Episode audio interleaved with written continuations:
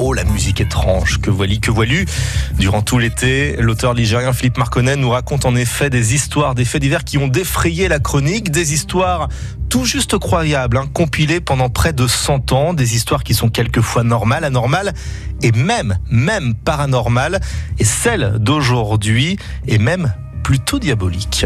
Depuis le début du mois de juin 1904, il circulait dans le village de Saint-Jean-Bonnefond un bruit étrange qui glaçait chacun d'épouvante, rien que d'y songer. On racontait que le diable était chez la famille Jalabert. Quelque chose d'anormal et d'extraordinaire se passait dans leur maison de Jarol, ce qui faisait croire que des lutins y faisaient des siennes. En effet, toutes les nuits on entendait, paraît-il, des coups donnés sur le plancher et des bruits insolites de la cave au grenier. Quelquefois même, c'était un sabbat de tous les diables, comme si tout était bouleversé, que tout était cassé, et le on s'apercevait que rien n'avait changé et que tout était bien en place. Évidemment, les Jalabert n'en menaient donc pas large et voyaient arriver les nuits avec angoisse. J'ai peur de fermer les yeux. J'ai peur de les ouvrir. Le pauvre monsieur Jalabert en dépérissait de frayeur. D'après ses propres dires, il aurait fait provision de poudre et d'armes à feu au cas où. On vit même des patrouilles de voisins, armés jusqu'aux dents, guetter la nuit aux alentours de sa demeure.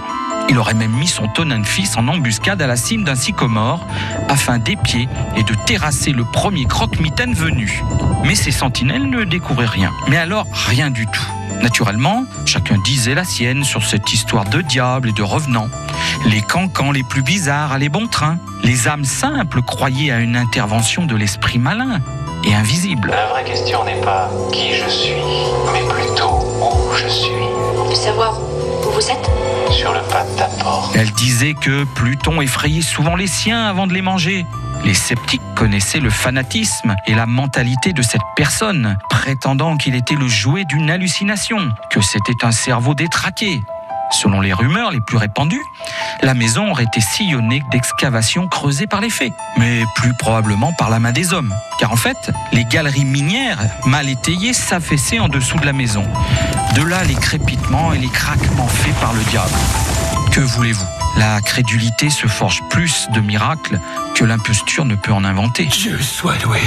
Vous êtes bon, bienveillant. Ouais, enfin, on a bien tremblé quand même hein, ce matin avec euh, cette histoire. Notez que vous retrouvez le récit complet de ces faits divers, pas tout à fait comme les autres, dans le livre de Philippe Marconnet, Un siècle de faits divers dans le département de la Loire.